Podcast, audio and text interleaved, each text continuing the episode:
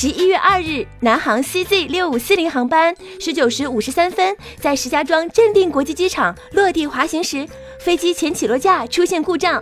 为了确保安全，机组迅速刹机，呃，机组迅速刹车，飞机落地从减速到停也就十秒钟。刚停稳，就闻到一股轮胎被烧焦的味道。机上乘客一百四十三人，无人员受伤，全部坐摆渡车安全离开。哇，给机长鼓掌，太牛了吧！人生最棒的经历就是有惊无险。估计这些乘客当时脑海里回想了自己的一生，想明白我到底爱谁，谁到底爱我，后悔存款还没有花完。恭喜你们重获新生，该花花，想爱就爱，别客气。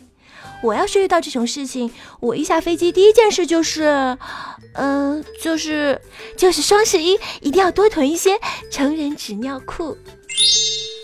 华为研发员工投诉食堂，轮值 CEO 徐直军发布告研发员工书。华为员工投诉食堂伙食差、定位高、服务不到位。我去，哪天请华为的工作人员到我们的食堂来试试看，我们的伙食很厉害，鱼香肉丝、麻婆豆腐、蒜苔炒肉这些家常菜呀，从来没见过。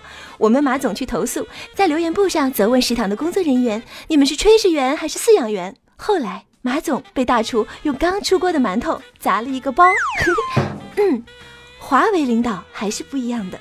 轮值 CEO 徐志军回复说：“当干事部可以抽调去帮厨三个月，以去实践他们的建议，直到实现再回到研发岗位。”华为创始人任正非也批示，员工应多奉献，以提高收入、改善生活。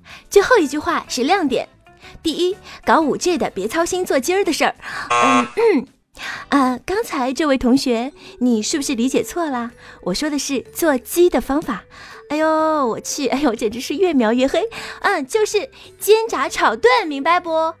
好啦，第二点，天涯网。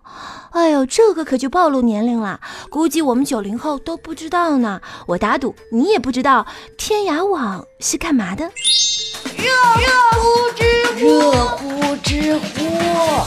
十一月四日二十四时，国内成品油调价开启，成品油累计上涨幅度为每吨一百零五元。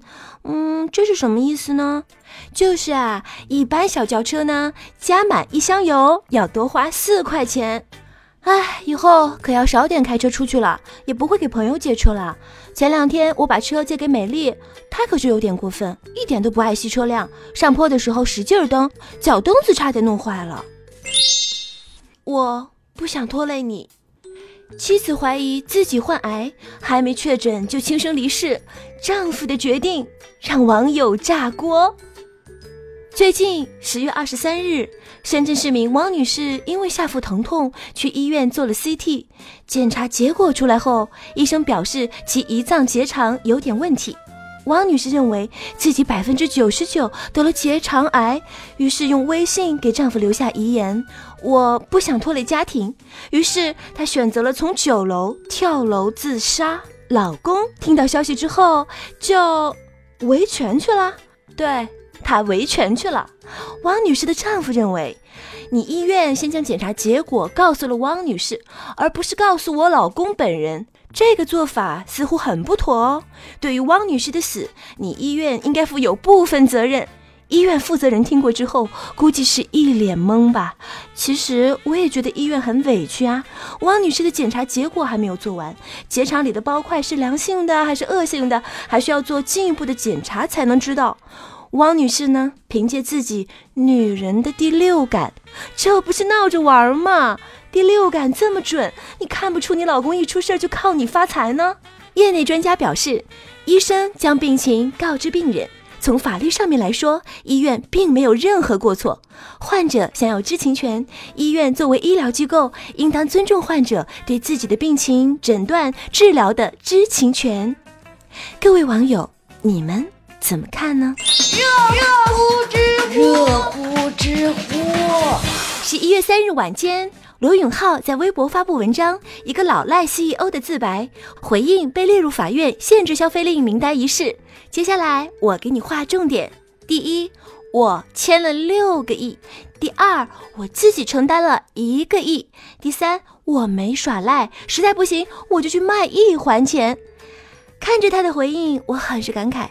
看看人家欠了六个亿，跟我欠了六块钱的心态是一样的。大家也别瞎操心啦，人家欠的钱比我们向天再借五百年的赚的还多。嗯，我们马总在这方面是很有经验的。微信里面只有五个人，我问啦，马总啊，你是怕朋友向你借钱吗？马总说，我是怕朋友向我催账，然后都拉黑了。对很多人来说，轻视嘲讽明星似乎是一件充满优越感的事情，因为不用管被嘲讽的人是否受到伤害。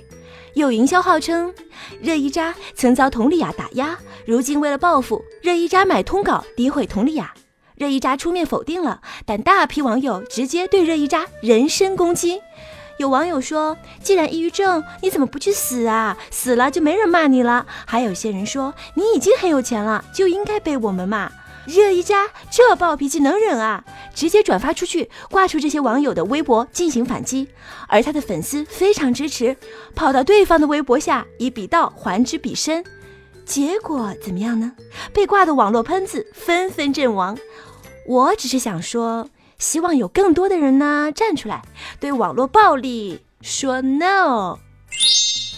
今天是我第一次更新节目，我知道很多人可能不喜欢我，会骂我，没关系，我们马总今天就当着办公室那么多人骂我，除了你好看、身材性感，你还有什么本事？唉，我好难过，你们骂吧，我习惯了。